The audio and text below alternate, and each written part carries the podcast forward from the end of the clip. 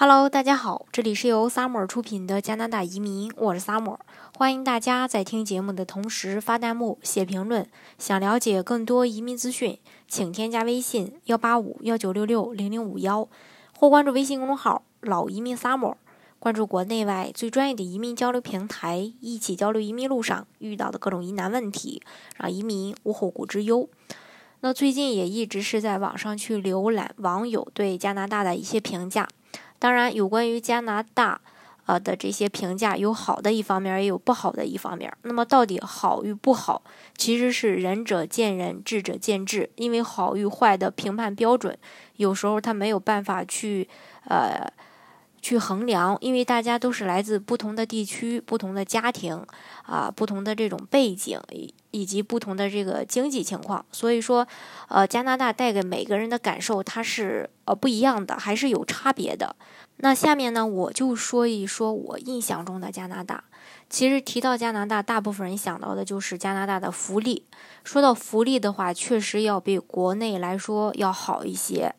啊，就说这个孩子的这个补助这方面吧，那根据家庭收入这个不一样，给孩子的补助它也是不一样的。真的很贫困的家庭拿的很高，比如说生三个孩子，一家大小不要求吃住很好的话，那就足够了，也不用去上班。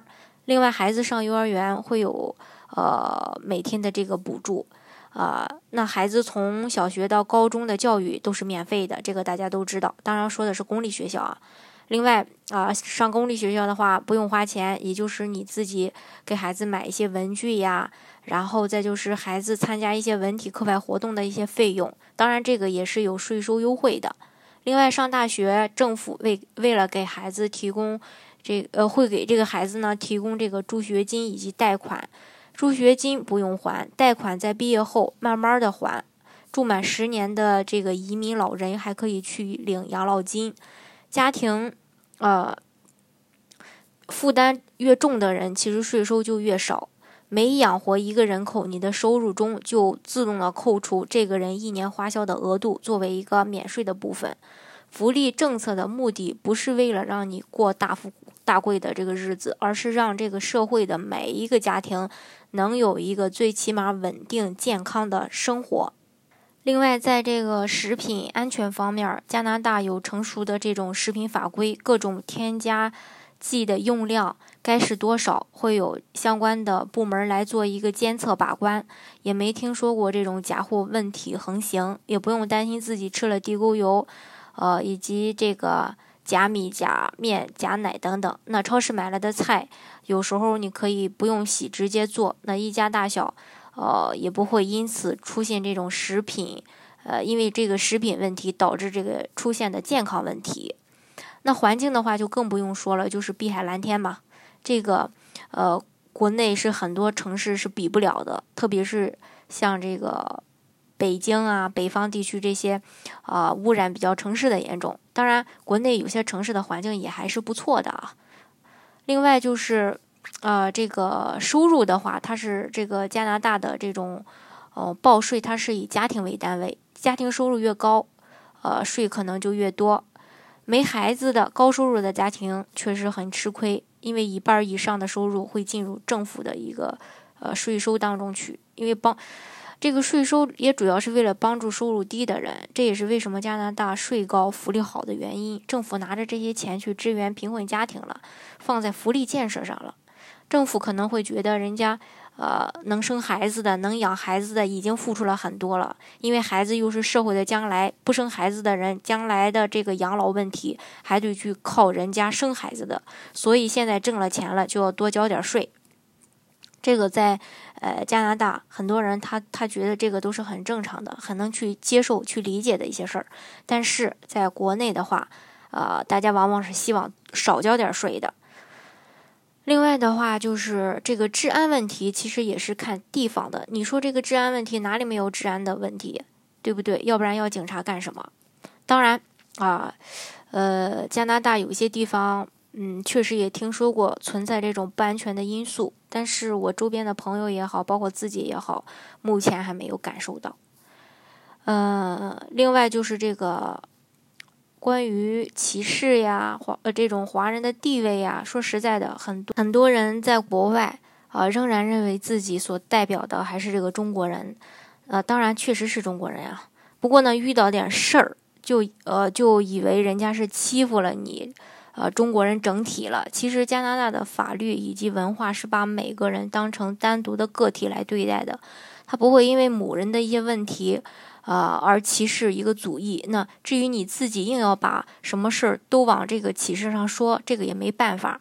客观的说，如果说你语言不是特别好，又不懂得加拿大的一些呃规则，那你非常有可能的呃做了这个呃侵犯别人的事儿而不自知，这个是很有可能的。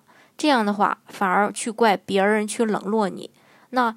嗯，每个人刚来到加拿大的呃时候呢，呃，如果说呃你在这边住了很长一段时间，那再回想起来你当时的一些行为，你可能会觉得很可笑，因为那个时候对很多问题的看法与本土的这种文化是格格不入的。